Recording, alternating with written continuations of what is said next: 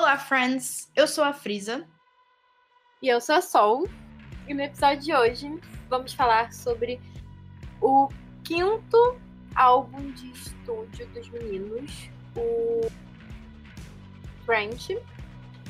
E como a gente comentou no episódio anterior, os Venom Pilots eles encerram o ciclo de Blurry Face com três shows exclusivos para os fãs de Columbus.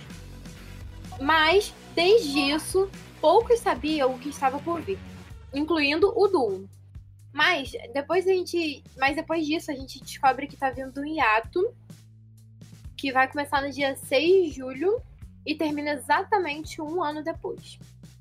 Esse quinto álbum do Twin Pilots, o quinto álbum de estúdio, é, ele foi lançado oficialmente no 5 de, dia 5 de outubro de 2018.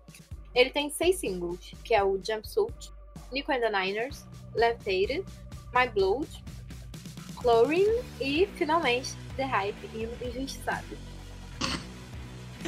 É, só um parênteses. Você aconteceu muita coisa no hiatus dos meninos. Eu nunca vi um hiatus tão movimentado, nem parecia que era hiatus.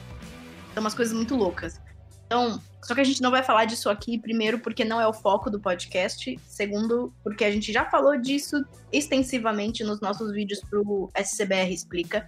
Então, se você não entendeu ainda, ou não lembra, ou chegou agora, entender o que foi que aconteceu no hiato do 21 Pilots, é, assiste antes os nossos vídeos do Spook Click BR Explica, porque daí a gente fala um pouco sobre isso. É, falando um pouco sobre as músicas do Trent, uma das músicas mais importantes desse álbum é Neon Gravestones. Recentemente, alguns dias atrás, o Tyler revelou em um QA no Discord que essa música quase não foi pro Trent por causa da pressão que ela sofreu da gravadora. O pessoal da gravadora acreditava que, por ser uma música que fala explicitamente de um tema muito pesado que nem o suicídio, isso poderia arruinar ou pelo menos comprometer a carreira dos meninos. E o Tyler falou que realmente entendeu esse fato, apesar dele acreditar que o que ele queria dizer estava bem claro, pelo menos na cabeça dele. Mas ele entendeu que de fato havia esse risco de que a mensagem da música fosse mal interpretada.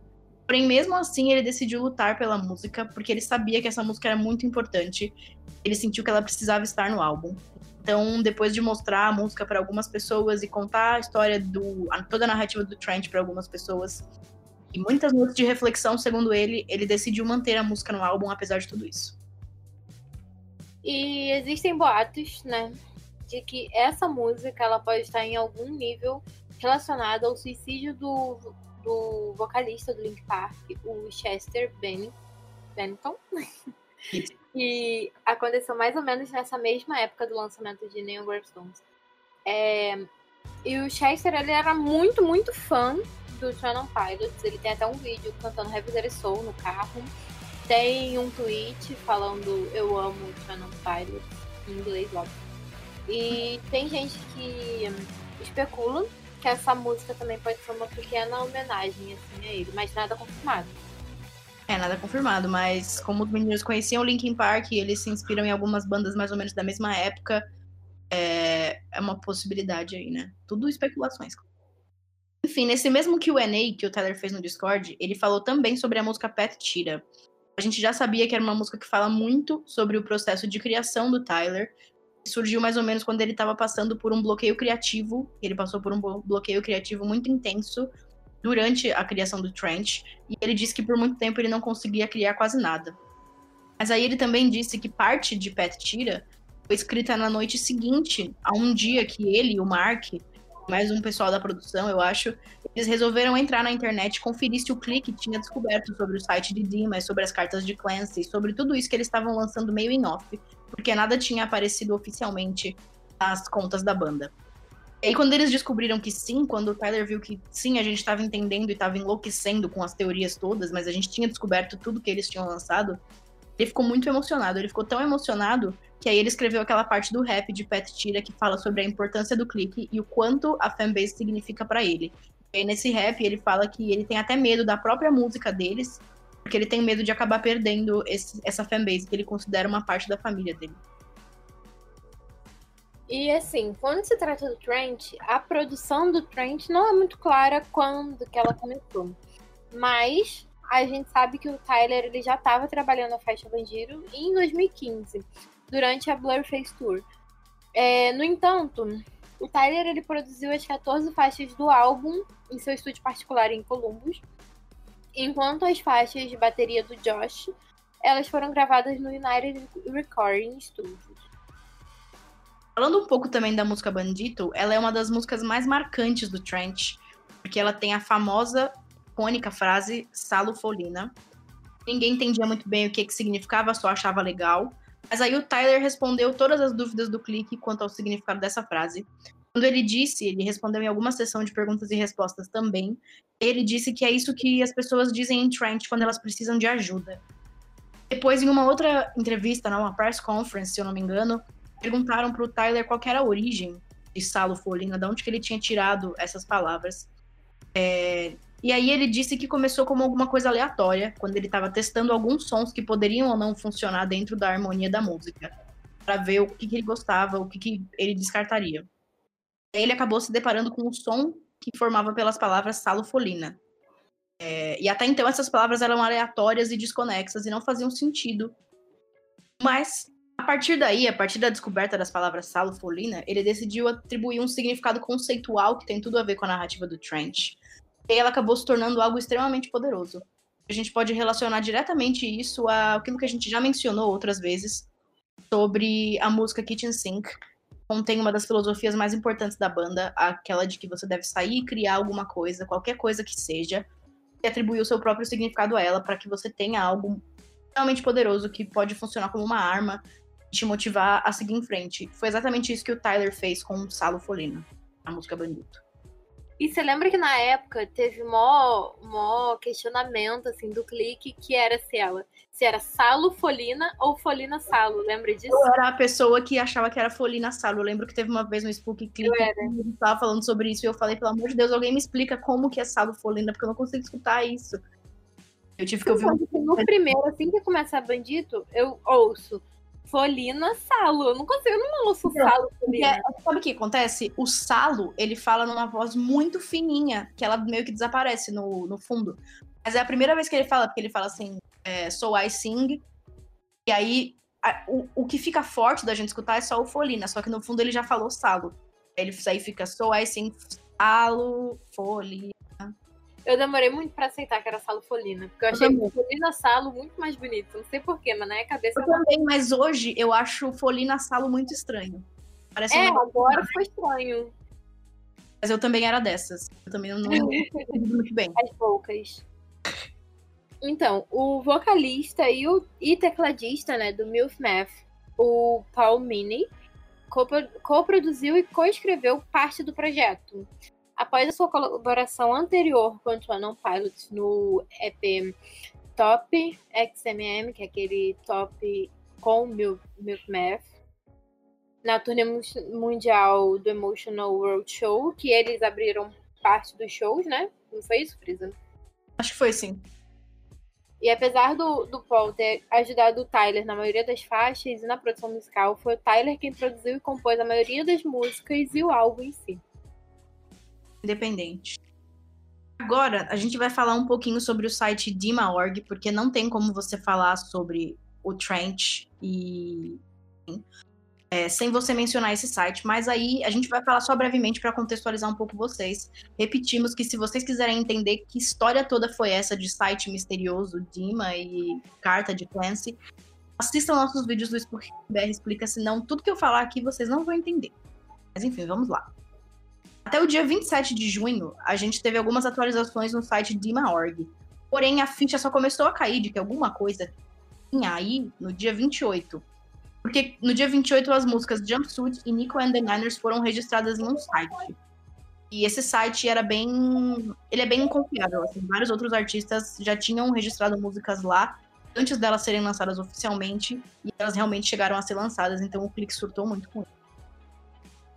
Aí o, o site Dima continuou se atualizando com imagens e cartas que davam indícios de, de que o 21 Pilots estava preparando alguma coisa para nós, para ser lançada. Mas aí foi só no dia 9 de julho que a conta da banda no Twitter resolveu se pronunciar oficialmente, resolveu dar um sinal de vida e sair do hiato oficialmente. E aí eles pronunciaram que estavam vivos, mudaram o layout todo do, da conta no Twitter. Eles mudaram o, o layout, o design, para as cores amarelo e preto, que indicavam as cores da nova era. E no mesmo dia eles postaram um vídeo de um olho meio fechado, meio aberto. É, e aí tinha um vídeo em movimento que mostrava não só a nova logo da banda, mas também algumas pequenos, alguns pequenos trechos, é, sei lá, lampejos de cenas do clipe de Jumpsuit. Na época ninguém sabia o que, que era e era uma coisa muito louca, não, ninguém sabia que era o clipe de Jumpsuit. Ninguém tinha entendido muito bem o que estava acontecendo, mas sabia que algo estava vindo aí. Surtou muito, né, minha filha? Nossa, lembro como se fosse ontem. E aí, no dia 11 de julho, a banda finalmente lança Jumpsuit e Nico and the Niners. E o clipe de Jumpsuit foi lançado oficialmente no YouTube. Isso encerrou oficialmente os hiatos. No fim do mês de julho, a banda divulgou o clipe da segunda música lançada junto com Jumpsuit, Nico and the Niners. Dias antes, no dia 7, Levitated acabou vazando no Tidal por ele por ter sido lançado cedo. Foi lançado bem antes lá. E acabou sendo espalhado por todo o Twitter. Os fãs especularam que os meninos poderiam ter vazado a música de propósito, como se fosse uma estratégia que nem também especularam quando ele fez esse Hiddens, que a gente falou no episódio anterior. É o que a gente falou, eles têm um histórico de lançar o próprio de vazar o próprio conteúdo, então nada de novo sob o sol. Ou que tivesse sido lançado sem querer também, né? Tem essa especulação. Mas aí no dia 8 de agosto, a banda acabou lançando a música oficialmente no Spotify e nos outros meios de consumo digital, assim como o clipe, terminando a trilogia da história de Dima, que é. Aí a trilogia ela consiste em Jumpsuit, Nico and the Niners e Left Aid. Não é necessariamente dessa ordem. É, a, a, ordem é Jumpsuit, Nico and the Niners e Levitate, nos clipes, né? A trilogia é os esses três clipes juntos contam a história do Tyler, Indima e Trent. Aí essa é a ordem certa dos clipes, né? Na, no álbum é outra. Isso. Aí ainda falando sobre o lançamento das músicas do Trent. No dia 27 de agosto, eles oficialmente lançaram o quarto single do Trent, que foi a música My Blood. No dia 12 de setembro, a Apple Music tinha garantido que o lançamento da música seria no dia 7 de setembro, mas isso obviamente não rolou é, como a gente já sabe. O que aconteceu foi que uma parte da música, que foi tirada do refrão, foi lançada no dia 20 como parte de um comercial que foi ao ar durante o MTV é, VMA é, de 2018. E aí aconteceu uma coisa muito bizarra. No dia 27, teve um bug no HomePod da Apple. E aí, o que aconteceu? Uma versão muito, muito baixa da música foi vazada no Twitter. E assim como aconteceu no, no vazamento de Levitate, a música foi lançada depois, oficialmente, depois dessa confusão aí. Provavelmente porque tinha vazado já. É, e aí eles aproveitaram e lançaram oficialmente mesmo, antes que perdessem mais o hype. No dia 5 de outubro, o dia que o clipe foi lançado oficialmente. É, no dia 5 de outubro, o dia em que o Trent foi lançado oficialmente, que o clipe de My Blood também recebeu uma premiere no YouTube, e aí o clipe foi lançado. Mas até então a gente tinha. É, esse dia que vazou a música foi um muito louco. Eu fui eu tava. Pois é. E aí, Chlorine foi anunciada como o quinto single de Trent em um site de rádio no dia 22 de janeiro. E no dia seguinte, dia 23, o clipe foi lançado oficialmente no canal da banda, introduzindo a gente ao nosso querido Ned que, inclusive, esse clipe, assim, não dá pra entender nada. Nada. A gente tentou explicar no YouTube, mas não sei se deu muito certo, não, porque, sinceramente, eu ainda não entendo nada desse clipe. Pois é. E aí, a gente vem pro nosso hino injustiçado, que é The Hype, que foi confirmado como sexto e último single de Trent, porque o melhor a gente deixa pro final. Mentira. Só brincadeira à parte. No dia 16 de julho, e dez dias depois, né, que ele foi anunciado como sexto e último single, no dia 26, o clipe foi oficialmente lançado no canal da banda, que também não tem nada a ver com a história, então não dá pra conectar muita coisa. Mas o clipe de The Hype pelo menos faz sentido. O clipe de Chlorine é um grande quê? é só a bundinha do Josh empurrando um galão. É, o, o, Josh, o Josh se fudendo pra empurrar aquele negócio e o Tyler mandando ver no rap. Muito bom. É, Sim. o Tyler cantando, aí na hora que o Josh tá dirigindo, o Tyler também tá cantando. Então, tipo assim, a gente percebe que o Josh faz todo o tudo. trabalho por mim. É, é basicamente isso. Isso porque tecnicamente o Ned é uma coisa do Tyler, então o Josh tava ajudando o Tyler, fazendo todo o trabalho pelo Tyler pra poder fazer alguma coisa que ia beneficiar o Tyler, não é ele. Então, tipo, É esse Tyler só pensa em si mesmo, né? Ô egoísta. fazer o quê? Bom, agora falando um pouco sobre o conceito, a gente sabe que o Trent, ele segue a linha de exploração, linha de raciocínio da banda temas que envolvem insegurança, fé, suicídio e a saúde mental. São os temas mais importantes que apareceram já nos álbuns anteriores do One Pilots. Porém, o Trent tem uma, uma questão muito diferente. Ele foi, ele foi criado é, em torno de um mundo conceitual que eles também criaram, chamado Trent, que foi é, ima- imaginado pelo Tyler e acabou sendo representado pelos vídeos de marketing e música que acompanharam o álbum e essa era. Eles nunca tinham feito isso, os álbuns do Twelve One Pilots sempre são bastante conceituais, especialmente o Blurryface. O Blurryface é muito conceitual, mas eles nunca tinham criado uma realidade meio distópica, assim, um lugar que não existe. Então o Trent foi muito diferente nesse aspecto. Grande parte do álbum e desse material de marketing discute a cidade de Dima. E é exatamente o que eu falei, essa criação de um mundo que não existe. Dima literalmente significa Torre do Silêncio. É um lugar, é um lugar fictício situado dentro de Trent. A gente acredita que seja uma cidade.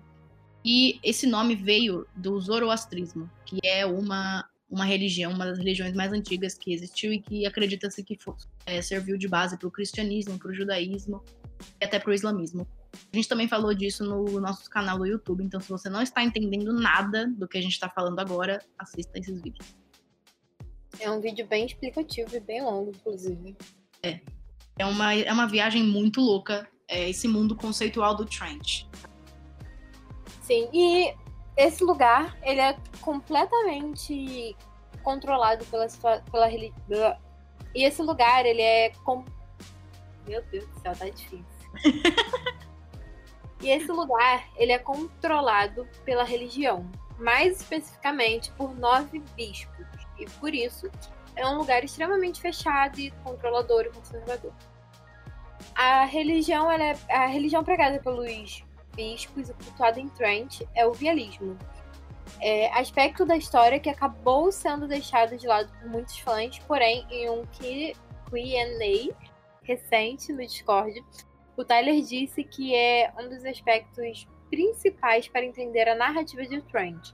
Mais especificamente, porque Dem- Dima, mais especificamente, porque Dima é um lugar tão ruim. Falaremos sobre o vialismo no SBR Explica. E aí a gente vai tentar até fazer um formato diferente para SBR Explica, é, é hashtag aguardem. Tem aí, Vem aí, vem aí, vem aí. nessa religião do vialismo e toda essa questão do zoroastrismo, as torres do silêncio eram usadas para descartar os cadáveres, fazendo com que os abutres comessem os cadáveres. Isso tem um motivo, isso acontecia porque eles acreditavam que o corpo humano era sagrado. Quando você morria, o cadáver se tornava impuro. Então, enterrá-lo e deixá-lo no chão seria uma forma de denegrir a, natureza que também era sagrada. Por outro lado, se você desse seu corpo aos abutres para que eles o devorassem, isso seria como se você estivesse fazendo uma última oferenda à natureza antes de você morrer. Era uma última boa ação que você poderia fazer pela natureza antes de você morrer.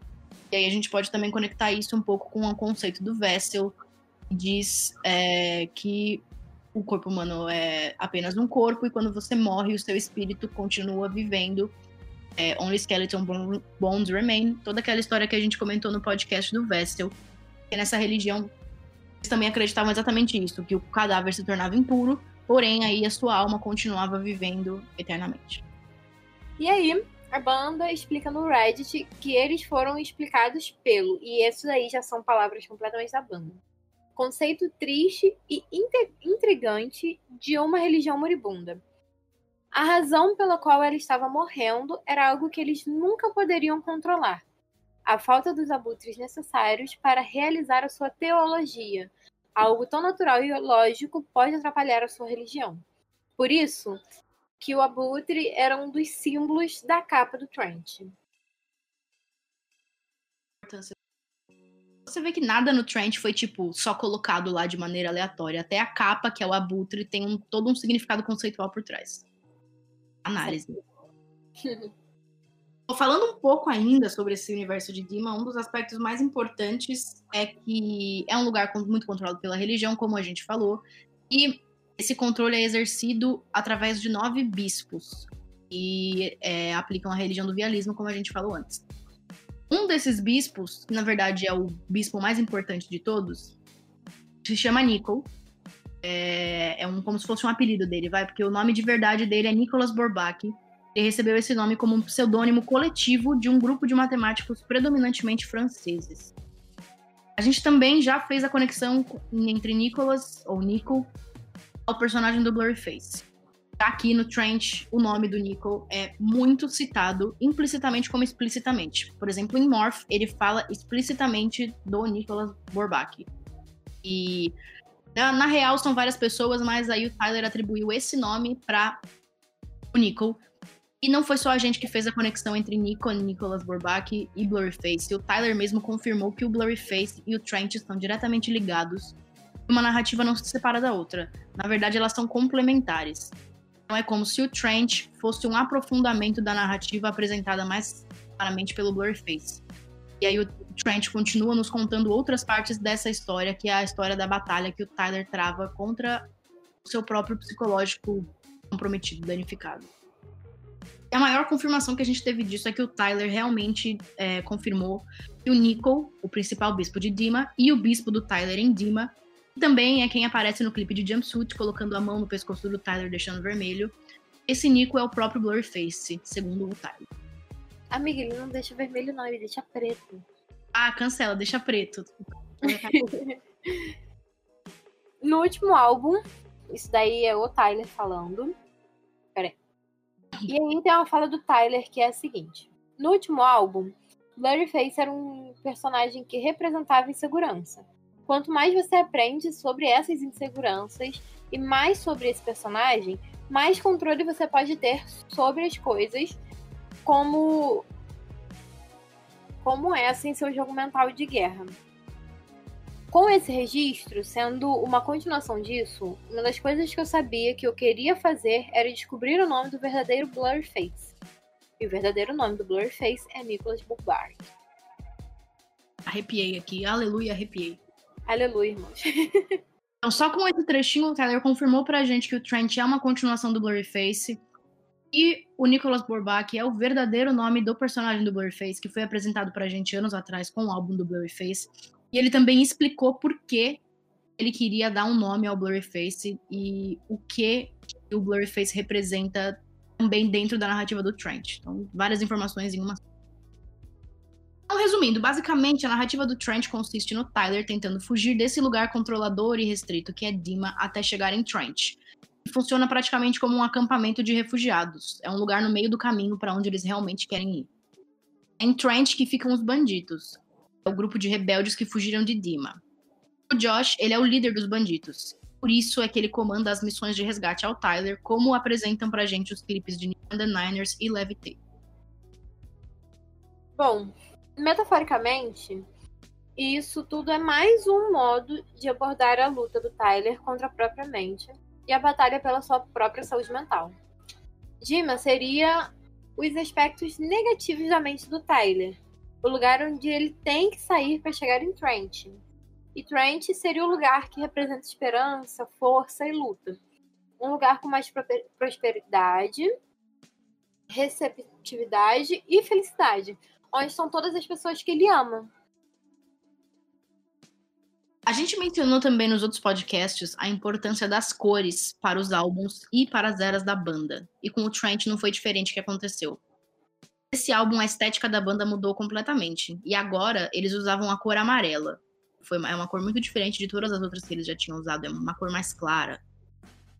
E essa cor amarela, ela acabou sendo um dos, um dos elementos mais importantes dentro de todo o universo do Trent. Porque, justamente como eu já falei antes, é um dos meios de comunicação utilizados pelos bandidos. E aí, amarelo não foi uma cor escolhida aleatoriamente. Porque o Tyler já disse que a grande questão é que os bispos eles não enxergam o amarelo.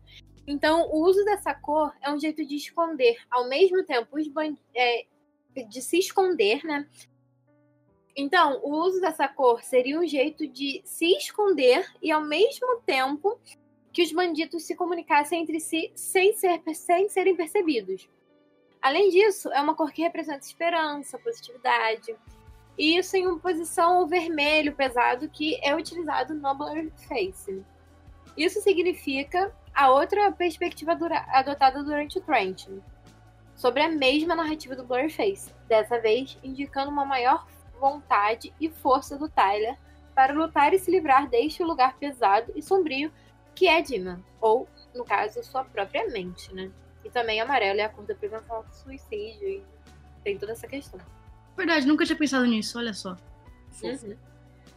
Do conceito. Bom, no dia do lançamento do single principal da banda, eles anunciaram uma nova turnê mundial que se chamava Bandito Tour. Começaria em 16 de outubro de 2018. Aí, mais tarde, eles revelaram que o, a banda Owl Nation e o Max Frost se apresentariam como ato de abertura na, nessa primeira etapa de shows que aconteceria na América do Norte. E aí, em 19 de agosto de 2018, Swan Pilots lançou um vídeo não listado no YouTube promovendo um concerto na Brixton Academy, em Londres. E a apresentação foi intitulada como a Complete Diversion uma referência às letras, das, às letras da música Nico and the Niners e começa um concerto, uma dispersão completa. O concerto ocorreu em 12 de setembro de 2018, um pouco menos de um mês antes da data prevista do lançamento do álbum. É, se vocês ficaram curiosos, porque óbvio que eles não escolheram esse nome aleatoriamente, além de ser uma, uma letra de Nico and the Niners, essa letra quer dizer alguma coisa.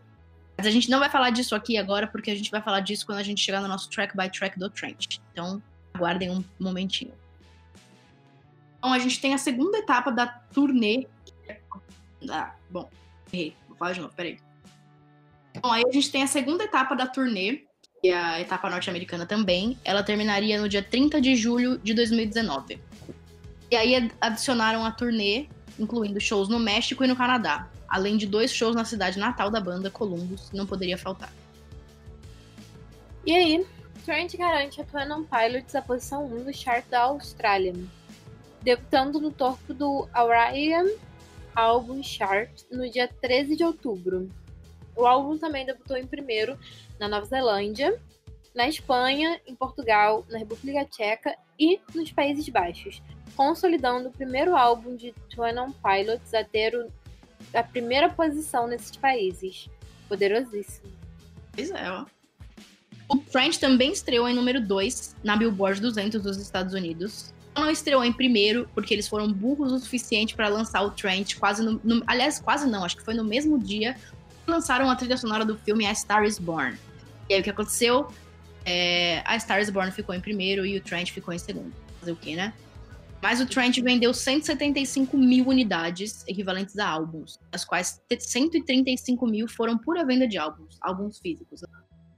E isso representou, marcou a maior semana de vendas da banda nos Estados Unidos, superando o número 1 um do álbum Blurface, inclusive. E aí, o álbum ele cai para número 7 na sua segunda semana, com 49 mil unidades vendidas. O álbum estreou no número 1 um nas paradas de álbuns de rock alternativos e álbuns alternativos, e todas as músicas do álbum figuraram no top 25 de paradas de músicas de rock norte-americano. Vejam só o poder. O álbum também estreou no número 2, um número 2 na parada de álbuns do Canadá, com 11 mil unidades vendidas equivalentes a álbum. Trent liderou as paradas britânicas no meio da semana após o seu lançamento, com 6 mil vendas combinadas. Porém, ele estreou em número 2 na parada de álbuns do Reino Unido, com 29.835 cópias vendidas, incluindo 6.178 vendas equivalentes em vendas. Porém, novamente, quase 2 mil atrás do álbum da trilha sonora de A Star Is Born. É, foi o que eu disse, né? Eles foram burros. Mas tudo isso fez o Trent o álbum é, mais alto da banda até o momento no país. Então, o que custava esperar mais uma semana para postar, né, gente? Pois é, né? Aí o hit viria. Pois é. E também se tornou o, o álbum mais alto na, da banda na Irlanda, Escócia, Finlândia e Noruega, estreando no número 2 nesses países. Na França, o álbum estreou em número 9 na parada de álbum, né? Vendendo 6.400 unidades. Nos Estados Unidos, Trent foi certificado em ouro em 18 de dezembro de 2018.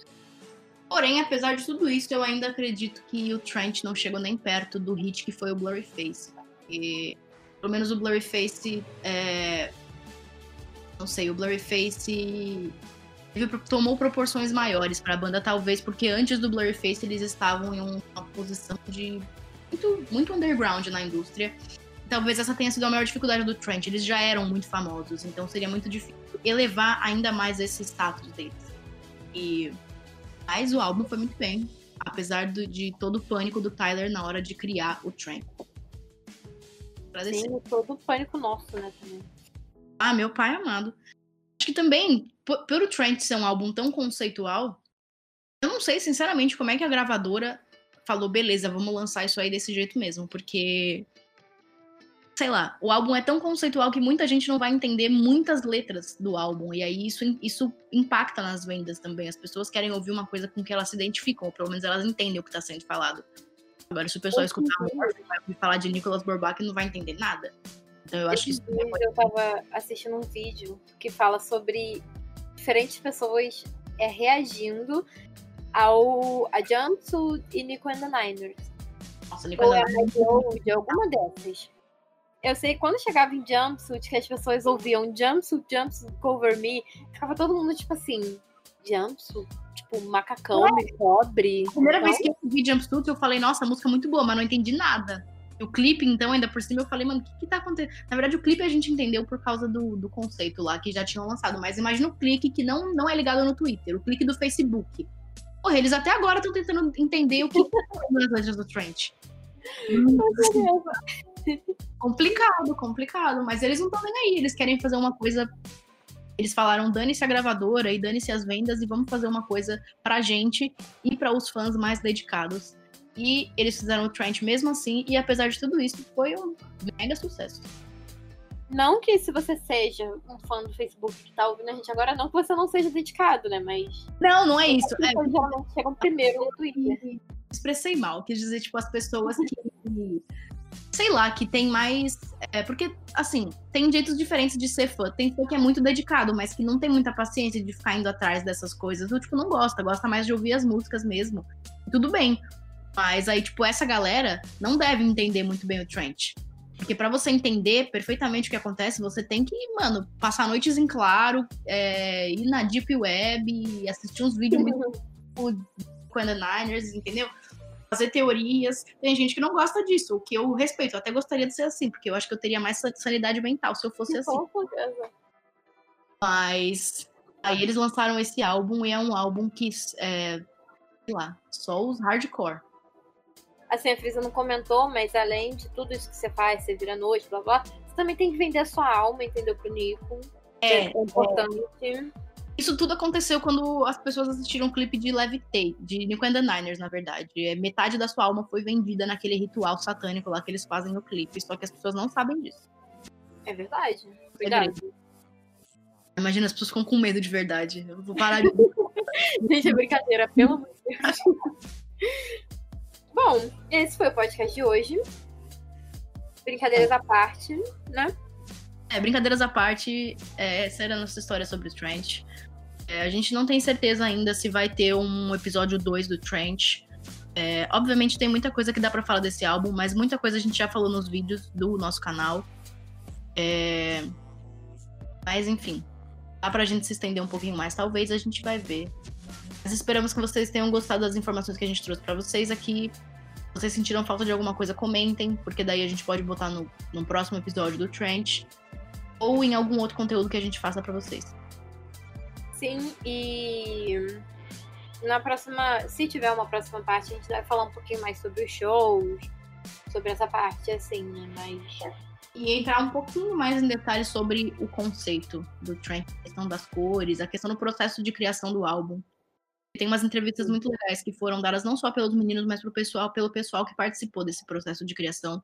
Pode ser uma coisa interessante para o pessoal que não conhece tanto. Eu mesma não sei muito sobre esse processo. E, bem, é isso.